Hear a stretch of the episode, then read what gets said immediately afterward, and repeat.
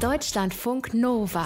Eine Stunde Film. Kino, Serien und Fernsehen mit Tom Westerholt. Liebe Freunde, das war aber einigermaßen eine knappe Kiste jetzt gerade. Ich habe vor circa 20 Minuten noch im Kino gesessen, um mir einen Film anzugucken, der äh, Ende des Monats startet, nämlich die nächste Disney Live-Action-Version eines Zeichentrick-Klassikers Mulan habe ich mir eben angeguckt. Dürfen wir natürlich noch nicht allzu viel drüber sagen heute, machen wir dann, wenn der Film startet. Was ich euch sagen kann, war Donnerwetter, der war einigermaßen asiatisch. Ja, ja, reden wir dann drüber, wenn es soweit ist. Für heute Abend äh, dürfen wir uns alle freuen über Narziss und Goldmund. Die Verfilmung des weltberühmten Hermann Hesse Klassikers startet diese Woche Donnerstag in den Kinos und äh, wir hatten ja den Narziss, also quasi Sabine Tambrea, vor einiger Zeit bei uns beim Deutschlandfunk Nova Podcast Festival. Eine Stunde Film live auf der Bühne. Und äh, nicht ohne Grund habe ich dieses wunderschöne Gespräch mit Sabine bei uns da auf der Bühne bis jetzt zurückgehalten. Also nur der exklusive kleine Kreis von Leuten, der damals dort war, weiß schon, was geredet worden ist über diesen tollen Film. Weil er diese Woche startet, bekommt ihr diese Woche auch dieses tolle Gespräch mit Sabine. Er spielt ja im Film an der Seite von Janis Niewe Niewöhner. Wir gucken rein bzw. hören rein in den Film und dann bekommt ihr den Talk mit Sabine heute. Außerdem hat uns Anna Wollner was aus dem Fernseher mitgebracht. Es gibt eine neue ZDF-Serie, Unter Leuten heißt die. Auch eine Literaturverfilmung, wenn auch nicht so eine Weltliteratur wie Nazis und Goldmund, aber auch diese Romanvorlage war vor ein paar Jahren ein ziemlicher Bestseller. Bin ich sehr gespannt, was Anna zu erzählen hat. Und im Kino gibt es dann außerdem diese Woche noch eine wahnsinnig schöne Doku, die ich euch sehr ans Herz legen werde. Die heißt New York, die Welt vor deinen Füßen. Es geht um den Amerikaner Matt Green, der 15.000 Kilometer oder knapp 15.000 Kilometer zu Fuß durch New York gelaufen ist. Das Ganze wurde dokumentiert. Diese Reise, dieser Spaziergang hat über sieben Jahre gedauert. Also auch das heute. So. Großes Thema heute aber äh, ist Nazis und Goldmund und vielleicht mal ein kleiner Anreiz für euch, was diese Rolle des Narziss, also des Mönchs, äh, mit Sabine Tambrea gemacht hat. War, ich sag mal so, zu Hause nicht ganz einfach für ihn. Es war ein, ein großer Belastungstest für meine Ehe. Das war, muss man wirklich so sagen, weil zwei Wochen nach der Hochzeit kommst du nach Hause und sagst, hey, habe eine gute und eine schlechte Nachricht, ich spiele Narziss, ähm, aber ich muss mir halt eine Tonsur schneiden. Er hat sich eine Tonsur schneiden lassen und zwar eine echte. Was das äh, für seine Ehe genau bedeutet hat, das erfahrt ihr in dieser Ausgabe von Eine Stunde Film. Deutschlandfunk Nova. Ab mit uns ins finsterste Mittelalter.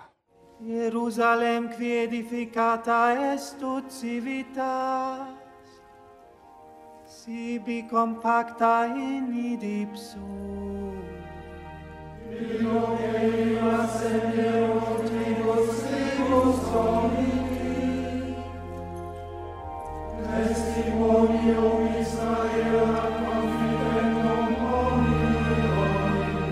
Mitten in diesem finstersten Mittelalter treffen zwei Jungs aufeinander in einem Kloster. Der eine heißt Narziss und sein größter Wunsch ist es, einmal Mönch zu werden.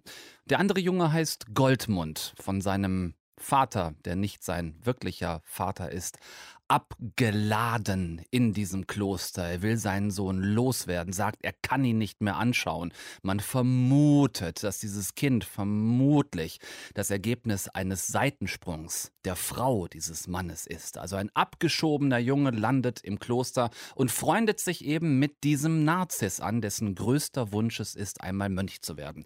Da treffen zwei völlig unterschiedliche Charaktere aufeinander, das ist von vornherein klar, selbst als die beiden noch sehr jung sind, aber sie werden Freunde, sie werden beste Freunde, sie wachsen zusammen in diesem Kloster auf, bis sie junge Männer sind. Ab diesem Zeitpunkt werden sie in dieser Verfilmung von Narziss und Goldmund gespielt von Sabine Tambrea als Narziss und Jannis Niewöhner als Goldmund. Es ist klar, dass sich die Wege der beiden irgendwann trennen müssen werden, weil Goldmund mit dem Leben im Kloster nicht so wirklich was anfangen kann. Ihn zieht es hinaus in die Welt und weil er, was für die damalige Zeit doch recht ungewöhnlich ist, lesen und schreiben kann, gelingt es ihm sogar, sich irgendwie über Wasser zu halten. Zum Beispiel bei diesem reichen Fürsten hier. Ah, da ist er ja. Wie war noch der Name? Goldmund, gnädiger Herr. Du wirst mir helfen, eine Chronik zu verfassen. Kreuzzug. Eine Schlachten bei den Heiden. Das muss alles aufgeschrieben werden. Goldmund wohnt also fortan in reichem Hause als so eine Art Hofliterat. Er soll aufschreiben, was der große alte Mann, der Patriarch dieser reichen Familie angeblich in seinen Kreuzzügen so alles Heldenhaftes erlebt hat. Und er kommt damit ganz gut über die Runden. Allerdings gibt es da auch zwei Töchter in diesem Haus. Gespielt von Emilia Schüle und von Elisa Schlott. Und weil es der junge Goldmund mit der Frömmigkeit des Narziss nun so gar nicht hat, äh, passieren Dinge, die das Leben von Goldmund doch einigermaßen erschweren.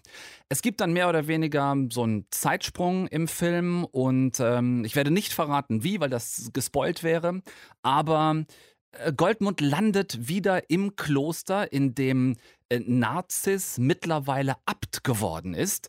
Äh, und ja, nach vielen Jahren, in denen sie nichts miteinander zu tun haben, treffen sich die beiden ehemaligen Freunde nun wieder. Was ist denn passiert? Mehr als in ein Leben passt. Diese berühmten Worte kennt jeder von euch, der das Buch Narziss und Goldmund von Hermann Hesse 90 Jahre ist es alt, 1930 kam es raus, jemals im höchstwahrscheinlich Deutschunterricht gelesen hat.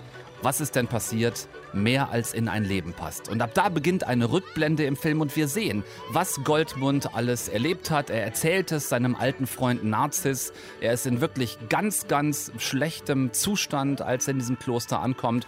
Und äh, ja, sein alter Freund von damals, mittlerweile Abt in diesem Kloster, pflegt ihn, nimmt ihn auf in diesem Kloster. Und ähm, bei dem Versuch, diese Freundschaft von damals wieder neu zu beleben, wird beiden allerdings klar, dass zwei Leben, die so sehr auseinandergehen, schwierig ganz einfach wieder zusammenzuführen sind. An der Geschichte hat ähm, Regisseur Stefan Ruzowitzki nichts geändert. Das ist immer noch die gleiche Geschichte von damals. Es geht um zwei junge Männer, die ganz unterschiedliche Lebenswege einschlagen. Und bei beiden geht es im Endeffekt darum oder um die Frage, was es zu bereuen gilt. In Goldmunds Fall die Dinge, die er getan hat und in Nazis Fall die Dinge, die er nicht getan hat, weil der all die Jahre im Kloster war, ein sehr theoretisches, ein geistliches Leben geführt hat und vom wahren Leben außerhalb des Klosters nicht besonders viel mitbekommen hat.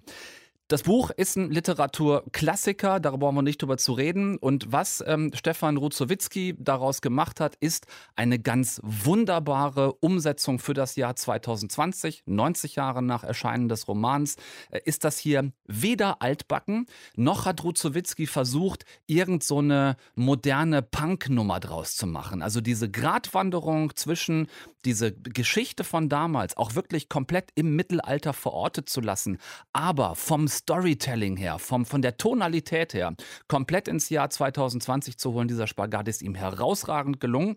Ganz toll gemacht vom Oscar-Gewinner hat ja 2008 war es, glaube ich, äh, den Oscar gewonnen für ähm, Österreich, bester ausländischer Film, den er damals äh, gemacht hat. Die Fälscher hieß der Film.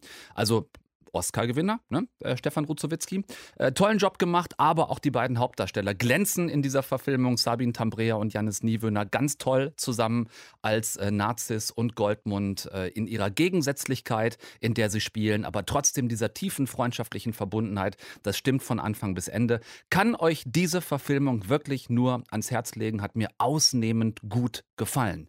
Die ganze Nummer. Deshalb habe ich mich auch gefreut, dass es uns äh, gelungen war, für das eine Stunde Stunde Film, ähm, ja, Live-Event beim Deutschlandfunk Nova Podcast Festival. Ähm, ihn zu gewinnen, Sabine Tambrea als Gast bei uns in der Sendung und habe damals schon gesagt, weil der Film ja nun jetzt diese Woche startet, im März, äh, heben wir uns dieses tolle Gespräch mit ihm auf. Und äh, ihr bekommt es äh, gleich hier in eine Stunde Film. Sabine Tambrea beim 1 Live Podcast Festival. Wir sprechen über Nazis und Goldmund. Freut euch drauf. Deutschlandfunk Nova. Eine Stunde Film. Mann, Mann, Mann, Mann, Mann, Mann, Mann, Mann, Mann, Mann, Mann. Ich habe gerade eine Nachricht bekommen in die äh, laufende Sendung. Ich soll angeblich gerade eben ähm, unseren Sabin Tambrea, den soll ich gerade eben dem 1 Live Podcast Festival zugeordnet haben. Liebe Kollegen von 1 Live, ich mag euch sehr gerne, aber Sabin Tambrea hatten wir beim Deutschlandfunk Nova Podcast Festival, selbstverständlich in der Urania in Berlin, in der Live-on-Stage-Version von Eine Stunde Film. Ein Abend mit drei tollen Gästen. Wir hatten die Dokumentarfilmerin Elena Horn bei uns, wir hatten den Regisseur und Drehbuchautor Philipp Eichholz bei uns und dann nämlich kam er hier zum Deutschlandfunk Nova Podcast Festival. Begrüßt mit einem ebenso herzlichen Applaus Sabine Tambrea.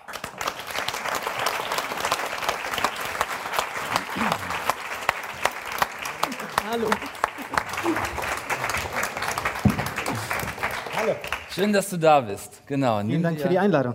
Sehr, sehr gerne. Nimm dir ein Mikrofon. Ähm, vielleicht fangen wir mit dem Aktuellsten an, bevor wir auch von dir gleich noch ein bisschen was sehen, vor allem äh, zu einem deiner Kinofilme, die okay. bald rauskommen. Gucken wir gleich noch rein. Aber erst das Aktuelle, weil ich weiß, dass es viele Fans gibt. Kudam 56 und 59 äh, haben wir gesehen und sehr geliebt.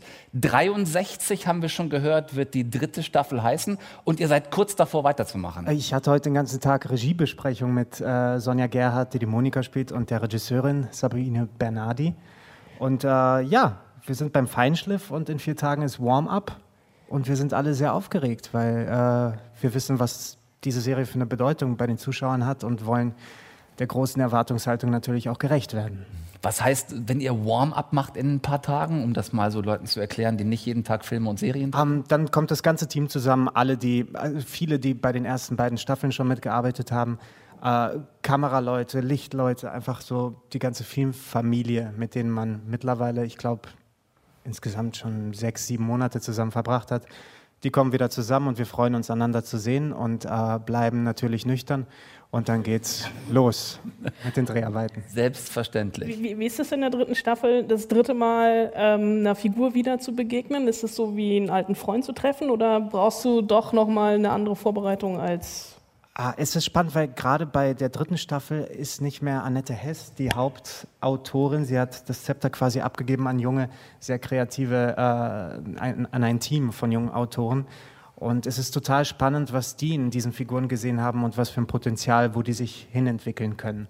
Und da staunt man schon sehr, was äh, die in einem gesehen haben. Wenn da steht, Joachim lächelt sein Joachim lächeln, weiß ich nicht, ob ich jetzt beleidigt sein soll oder das irgendwie aber so, so gibt es andauernd so schöne neue Momente und man lernt die Figuren weiter kennen und das ist ja auch das Tolle. Es bleibt in der Entwicklung. Es ist völlig egal, was du bei so einer Regieanweisung fühlst, Sabine. Du musst nur wissen, was du zu tun hast. Ja, und irgendwie gut aussehen. So, lächel dein Joachim lächeln. Das ist die eine Serie, die bald kommt, wo ihr anfangt zu drehen. Eine andere Serie, eine dritte Staffel ist bereits fertig. Die Serie heißt Babylon Berlin. Auch in der bist du zu sehen. Ja, äh, ich durfte zur dritten Staffel einsteigen. Das spielt jetzt in den Filmstudios äh, hier in Babelsberg, direkt vor den Toren Berlins. Und äh, da darf ich einen Filmstar der, der 30er Jahre spielen. Und das war ein riesen Vertrauensbeweis, weil das war, glaube ich, eine der ersten Rollen, die ich ohne Casting angeboten bekommen habe. Und das hat mich echt gewundert, weil die schauspielerische Aufgabe hier war sehr herausfordernd. Ich durfte mir Filme der damaligen Zeit angucken und diese Spielart, diese expressionistische, das hat wirklich nichts mehr mit diesem übercoolen heutigen weniger ist mehr zu tun. Äh, da muss man schon ein bisschen aufs Gaspedal drücken, wenn man da ähm, die, die Linse erreichen möchte. Und deshalb habe ich mir Filme mit Sebastian Droste und äh, Konrad Veit angeschaut und da musste man sich erstmal trauen, so groß zu spielen. Mhm. Und zwar so groß, dass es selbst im Theater zu groß wäre können also festhalten, früher war mehr Lametta. Mehr war mehr, ja. mehr Hast du die mehr. drei Regisseure äh, mal gefragt, warum du ohne Casting mitmachen durftest? nee, ich, ich wollte auch keine Antwort. Ich habe mich einfach nur gefreut. Also zwei äh, tolle große Serien, in denen wir dich in der einen jetzt schon, in der anderen dann irgendwann bald. Es dauert ja bis bis Kudam fertig ist dann. Es gibt noch keinen äh, Ausstrahlungstermin, also mal gucken, wie der Schnitt vorankommt und dann Ja, ja. vielleicht dieses Jahr, wahrscheinlich nächstes Wahrscheinlich eher 21. Ganz so lange warten müsst ihr alle nicht, um Sabine im Kino zu sehen. Am 12. März startet Narziss und Goldmund, die äh, Hermann Hesse-Verfilmung. Ab 12. März im Kino. Äh, Sabine Tambrea zusammen mit Janis Niewöhner in den Hauptrollen.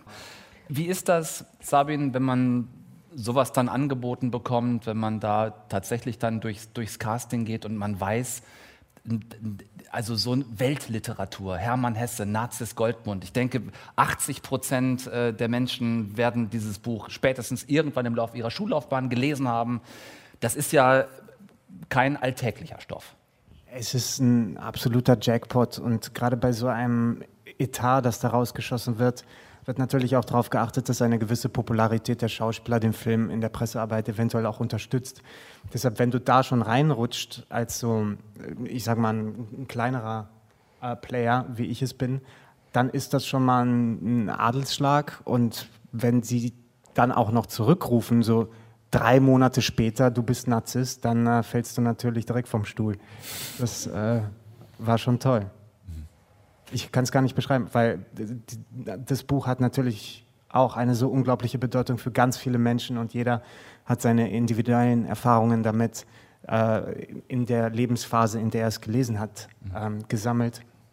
Und jetzt wirst du quasi so zum Bild und musst dem gerecht werden, was diese ganzen Menschen sich da vorgestellt haben. Das ist ein Riesenrisiko, aber auch eine große Chance.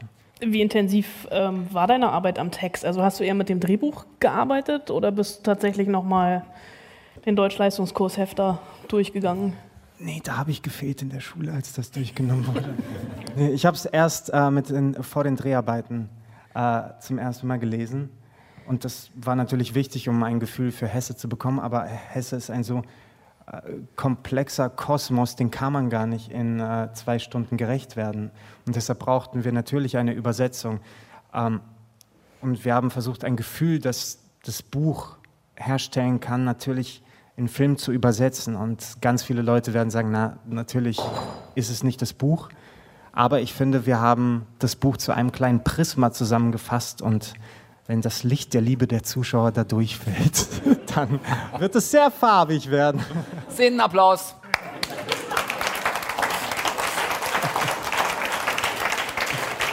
Der großartige Sabin Tambrea beim Deutschlandfunk Nova Podcast Festival.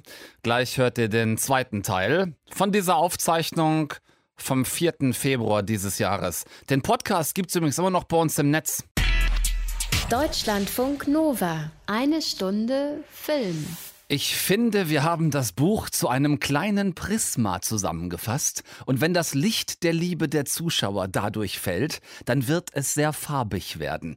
Das waren Sabine Trambreas letzte Worte eben zur Stefan Ruzowitzki-Verfilmung von Nazis und Goldmund beim Deutschlandfunk Nova Podcast Festival. Und genau da an dieser Stelle geht's jetzt weiter. Well said. Ähm, Dankeschön. Jetzt würde ich einfach mal aus dem Bauch raus sagen, ist Nazis und Goldmund grundsätzlich eine, eine derartige Metapher in der Gesamtgeschichte, wo du so viel Interpretationsspielraum hast. Ähm, es geht um das, um das, äh, das theoretische Leben versus das praktische Leben. Äh, der eine, was er alles erlebt hat, versus was der andere alles hätte erleben können.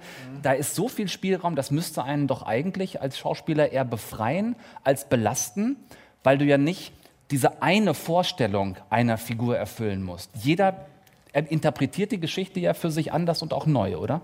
Ja, nur du musst genau wissen, was du tust und was du nicht tust, um äh, diese Interpretationsfläche äh, möglichst frei zu lassen.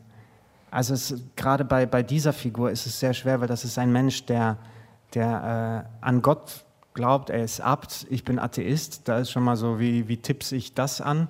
Dass es glaubwürdig rüberkommt. Es ist eine ganz feine und gefährliche Figur, wo links und rechts Gefahren lauern, wenn man den zu sehr so spielt oder zu sehr so.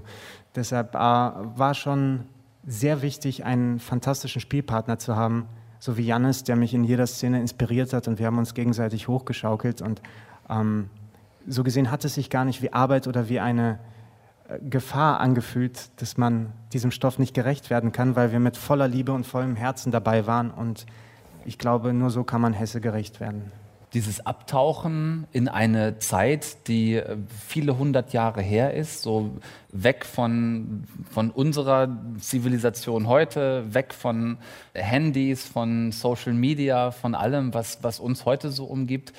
Wie habt ihr das für euch herstellen können? Also die Sets sind wahnsinnig toll gewählt, die Burgen, an denen ihr gedreht habt, das sieht alles aus wie damals. Wie hat sich das angefühlt für euch? Ähm, ja, am, am, Set ist es nochmal was anderes als in der Vorarbeit, wo Jannis und ich unabhängig voneinander ins Kloster Zwettel gegangen sind. Das ist ein Zisterzienserkloster nahe bei Wien. Da waren wir immer so drei, vier Tage jeweils. Und das war schon sehr spannend. Was habt ihr gemacht im Kloster? Gebetet. Wir haben wirklich den ganzen Tag mit den Brüdern verbracht. Vom Morgengebet um 6 Uhr morgens, äh, alle Gebete durch, des Tages dann gemeinsam gegessen, Mittag, Abend gegessen. Und am letzten Abend, ähm, die haben auch ein Weingut. das war schön. Da bin ich mit dem Abt noch ein bisschen tiefer in die Gespräche mhm.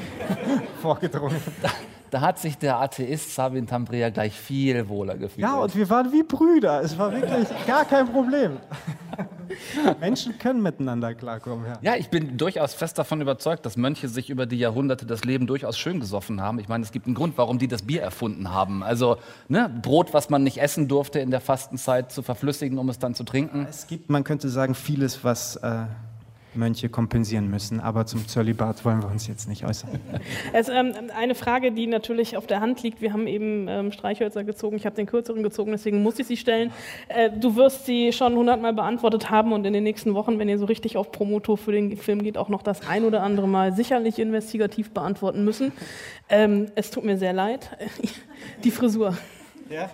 Wie war das für dich, mit dieser Frisur über mehrere Wochen oder Monate rumzulaufen? Es war ein, ein großer Belastungstest für meine Ehe. das war, muss man wirklich so sagen, weil zwei Wochen nach der Hochzeit kommst du nach Hause und sagst, hey, ich habe eine gute und eine schlechte Nachricht, ich spiele Narziss, ähm, aber ich muss mir halt eine Tonsur schneiden.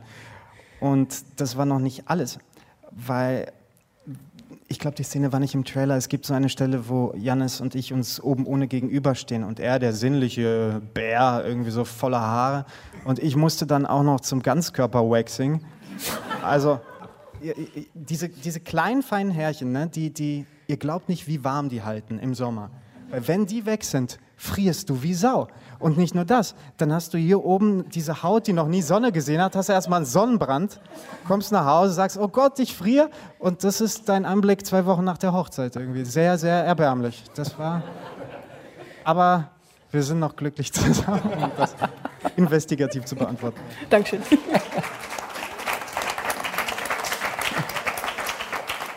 Das heißt, es war für dich eine Zeit, in der du auffallend viele Hüte getragen hast? Ja, ich habe mir einen schicken Panama-Hut gekauft und äh, da sind diese Rapsfelder äh, kurz zu sehen gewesen im Trailer. Die waren aus Plastik und ich habe so einen geholt und den habe ich hier immer noch im Panama-Hut. Der fällt mittlerweile auseinander, aber ich lasse den reparieren. Du hast eben das ähm, Casting schon angesprochen, beziehungsweise das fehlende Casting zu Babylon Berlin. Hm. Ich glaube, bei vielen ist es gar nicht im Bewusstsein, dass ihr ähm, egal wo ihr steht, auf welchem Level in der deutschen Schauspielbranche, tatsächlich trotzdem immer noch zu Castings gehen müsst. Wie läuft sowas ab? Also trifft man da immer die gleichen fünf Nasen und nimmt sich dann gegenseitig die Rollen weg? Ja. ich bin ja immer dankbar für ein Casting, weil es ist ja nicht nur, dass die sehen, ob ich es kann, was ich hoffe zu tun, wenn ich schon zu einem Casting hingehe. Äh, aber du kannst ja auch den Regisseur oder die Regisseurin kennenlernen und gucken, haben wir künstlerisch äh, die gleiche Absicht. So gesehen bin ich immer sehr dankbar über ein Casting.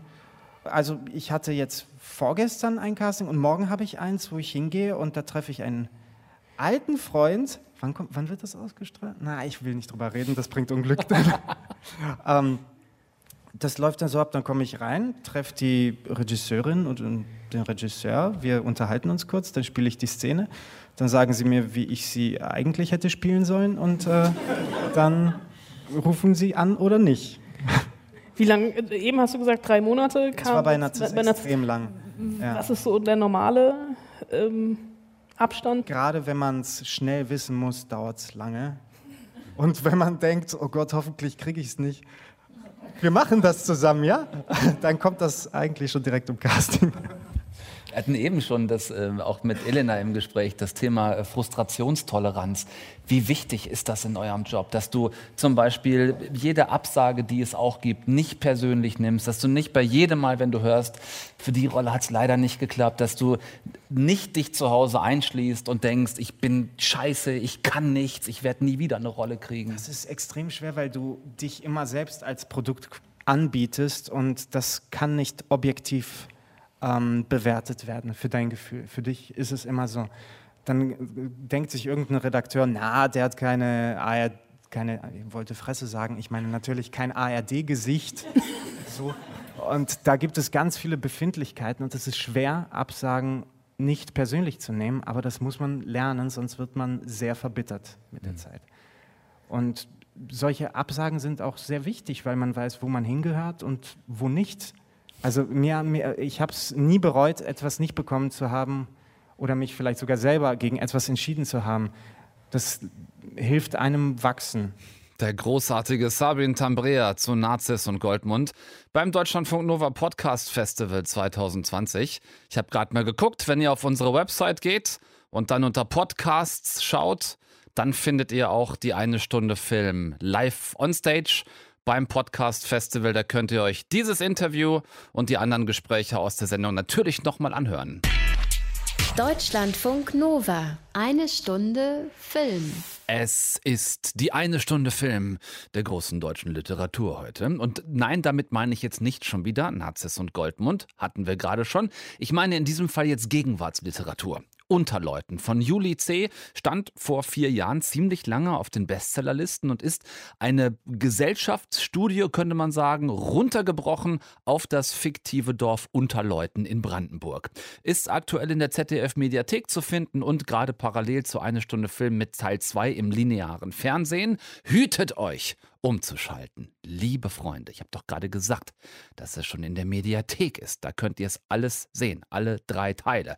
Äh, Meine hochgeschätzte Lieblingskollegin Anna Wollner kann nicht nur gut gucken, sondern auch einigermaßen flüssig lesen, kennt also das Buch und hat den Dreiteiler schon gesehen. Hallo, liebe Anna. Hallo, lieber Tom. Anna, ist das denn jetzt noch ein Film oder ist das eigentlich schon eine Serie? Wie gehen wir mit diesem ja, Dreiteiler jetzt um? Es gilt als TV-Dreiteiler, also früher war das mal das TV-Großevent. Dreimal 90 Minuten, um die 639 Seiten ins Bewegtbild zu bekommen.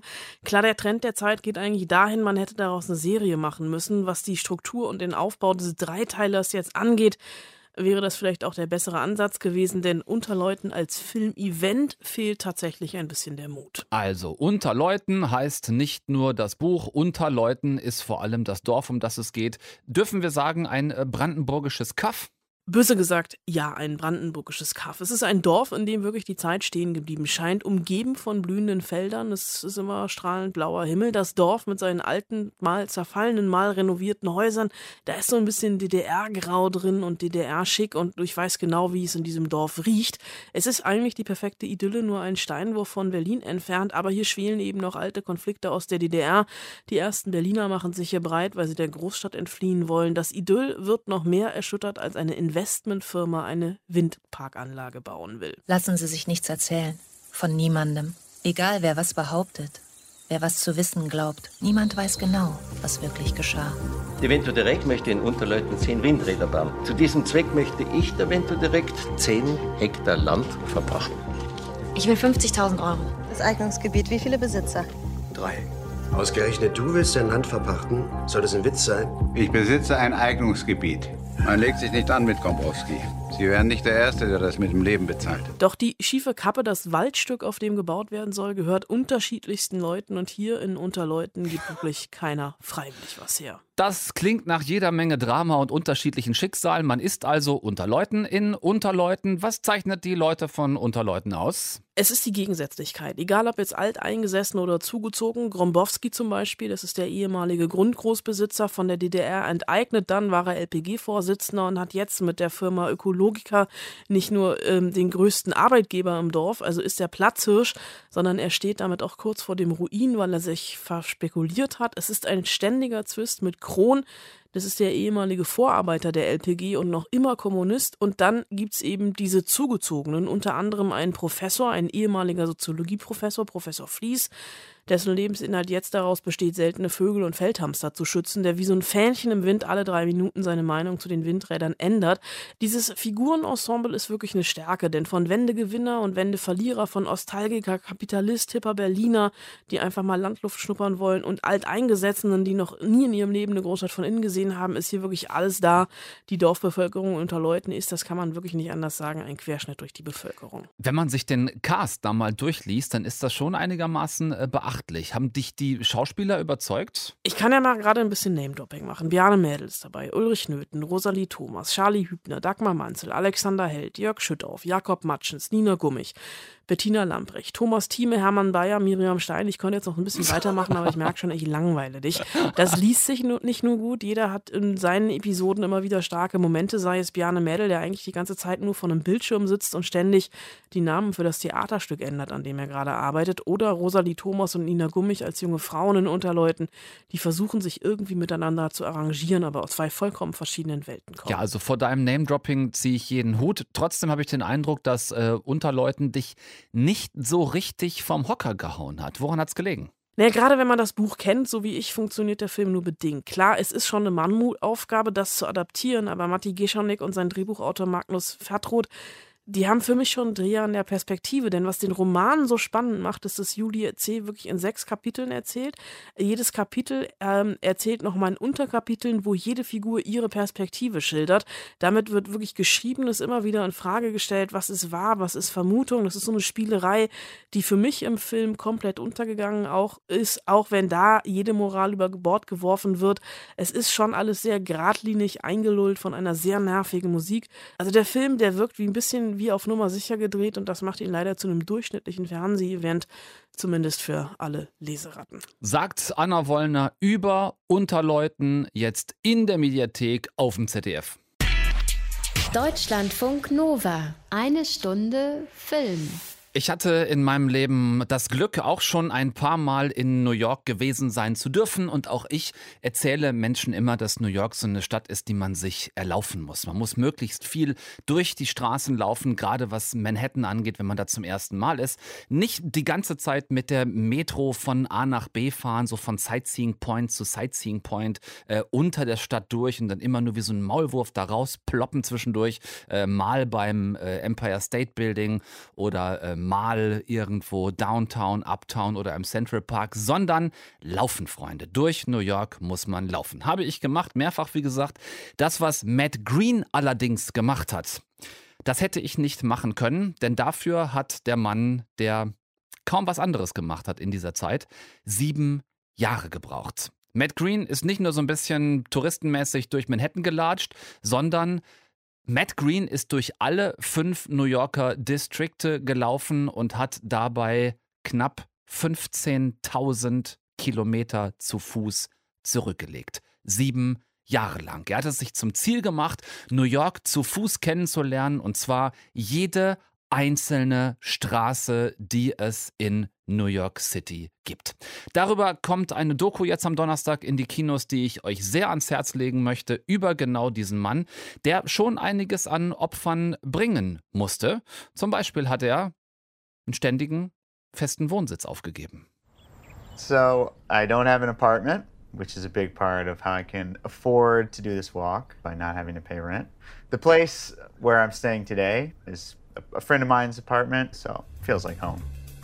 I have probably stayed at somewhere around 50 different places. An 50 verschiedenen Orten gewohnt und dabei jeden Tag extrem wenig Geld zur Verfügung gehabt. I mean, I kind of estimate that I spend on average probably about $15 a day um, on basically pretty much transportation and food are the only real costs.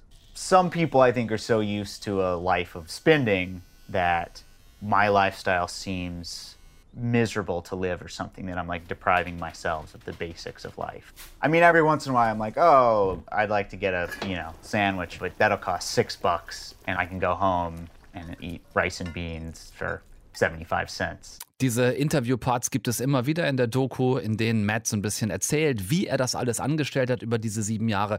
Die meiste Zeit im Film seht ihr ihn aber tatsächlich nochmal Fußwege zurücklegen in der Stadt, denn er hat das nicht komplett alleine gemacht, sondern sich immer wieder mal von seinem Freund Jeremy Workman begleiten lassen. Der ist passenderweise Filmemacher und der hat Matt immer mal so zwischendurch in diesen sieben Jahren begleitet, wenn er an unterschiedlichsten Stellen in New York unterwegs war. Und äh, immer war klar, wenn die beiden on the road zusammen waren, der Weg ist das Ziel und sonst nichts. When you have this many miles ahead of you, you know, you can't really just think about how much is left. Anyone who's, who's taken some kind of long journey like that, I guess, kind of knows that lesson that, you know, you just have to take it one day at a time. And if all, I mean, if all you're focused on is finishing, then it's that much easier to get overwhelmed by how much is left. Nachdem Matt Green seinen Job als Ingenieur aufgegeben hatte und sich wirklich überlegt hat, ich möchte erstmal nichts anderes machen, als zu Fuß New York City zu erkunden. Jede einzelne Straße in allen großen fünf Distrikten. Da hat er gedacht, dass das Ganze möglicherweise anderthalb, zwei, vielleicht zweieinhalb Jahre dauert. Insgesamt ist er, wie gesagt, über sieben Jahre unterwegs gewesen. Man sieht ihn in dieser Stadt, die niemals schläft. Man sieht ihn Menschen kennenlernen, witzige Begegnungen, interessante Begegnungen. Ähm, man sieht ihn Ecken erkunden, die man von New York vielleicht nie so wirklich auf dem Schirm gehabt hätte. Guckt euch diese Doku gerne ab Donnerstag an. New York, die Welt vor deinen Füßen, lege ich euch sehr ans Herz als Alternativprogramm zu Nazis und Goldmund. Das war's mit der einen Stunde für diesen Dienstag. Tom Westholt ist raus. Habt eine schöne Woche. Nächsten Dienstag hören wir uns sehr, sehr gerne wieder. Deutschlandfunk Nova. Eine Stunde Film. Jeden Dienstag um 20 Uhr. Mehr auf deutschlandfunknova.de.